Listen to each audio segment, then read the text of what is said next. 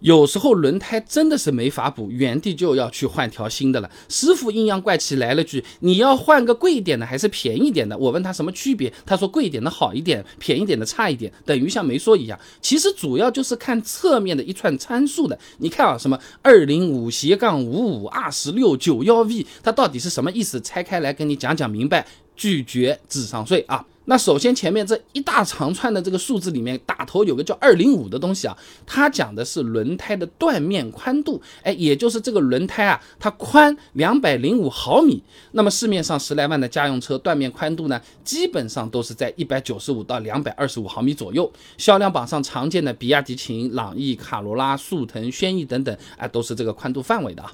那一般来说，更宽的轮胎能够提供更好的弯道性能，过弯极限更高。哎，你你你像一些这种超跑性能车，哎呦宽的来厉害了，什么两百七十五、呃三百十五都有的，一看就是这种趴在地上的啊。这种轮胎当然也就更贵啊。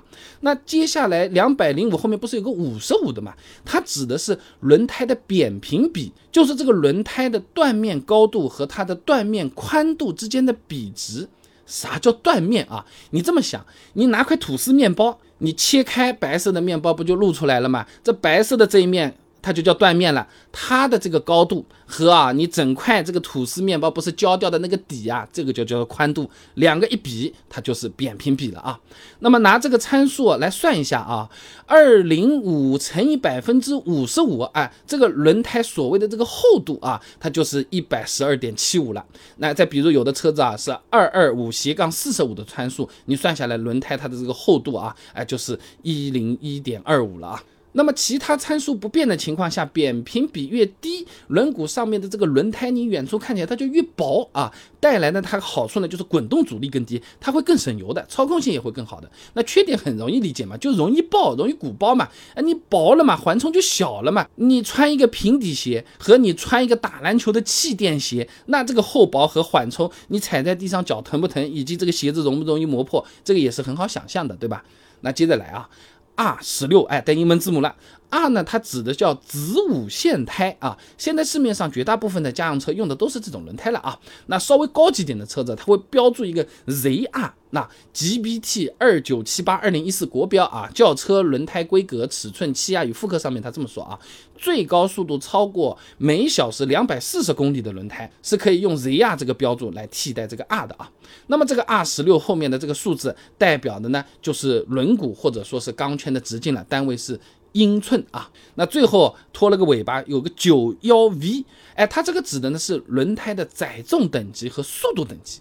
那具体载重等级呢，它是一个挺复杂的表格啊，根据轮胎胎压的这个高低，载重等级也会有变化。你比如说九幺的载重等级啊，指的是在两点三巴的气压下能够承受五百七十五千克，在两点五巴的气压下能够承受六百十五千克。载重等级越高，同样的胎压下，它能够承受的重量也越大。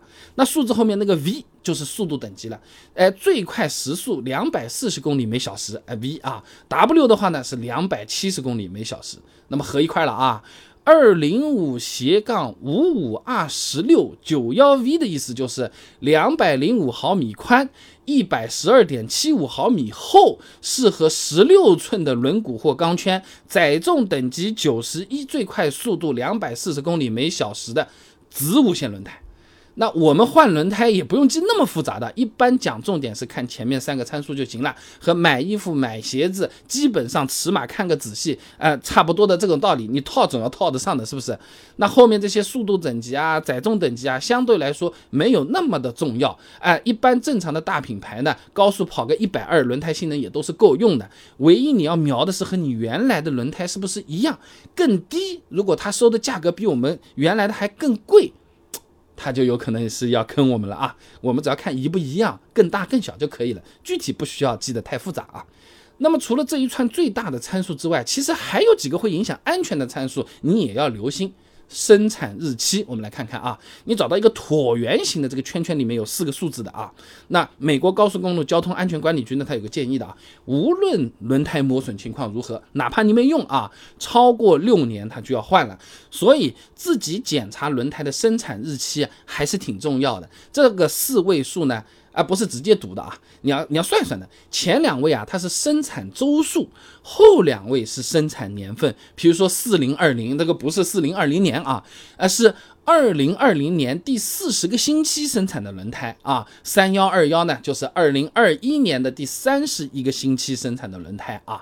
新轮胎买到手的时候，或者店里面买轮胎的时候，你关注下这个日期。哎，你这个这个是库存轮胎呀？哎，你还卖我新胎，比新胎还要贵，你你你几个意思啊？这个东西可以讨价还价的啊。还有呢，最大负荷这个参数，经常拉货的朋友你就要留心啊。哎，你找两个写在 MAX Max 的地方，Max Load 啊，它就是最大负荷啊。一般家用车呢，单条轮胎最大的负荷呢都在五百公斤以上啊。那它旁边还有个 Max Press，哎，指的是最大胎压，一般呢是三百四、三百五十千帕这样子，换下来的话呢就是三点四巴、三点五巴。如果车子长时间不开，你轮胎胎压想要冲高一些的话，也不能高过这个限额啊。讲了那么多参数，有的朋友听到这，有的已经把前面开始忘掉了，还有一些朋友说我已经照着你视频去看了一下，轮胎上怎么都没有的。那我们公司小伙伴还真碰到过这个情况的，轮胎上什么参数都没有，备胎你这个骗子啊！然后一看侧面有个额外的东西写的叫做 inside，是个英文，哎，这才发现当初啊这个轮胎爆掉，修理店给他换轮胎的时候，它的内外侧装反了，相当于左脚的鞋子你穿到右脚去了。所以说你补轮胎也好，换个新轮胎也好，你一定要看清楚啊，outside 对着外面，inside 对着里面，哎，这样才是正确的，并且你可以看到这些参数啊。如果你也发现有这种情况的话，尽快去调换一下。以前我们视频讲过的，非对称花纹的轮胎，你装反了是影响轮胎原本的抓地力、排水力能力、静音效果等等，相当于你就是一千块钱的牛排，微波炉热了下直接拿来吃，和五十块的牛排没有什么区别了啊。那这个就是花。冤枉钱了嘛？原本这个性能没有享受到呀。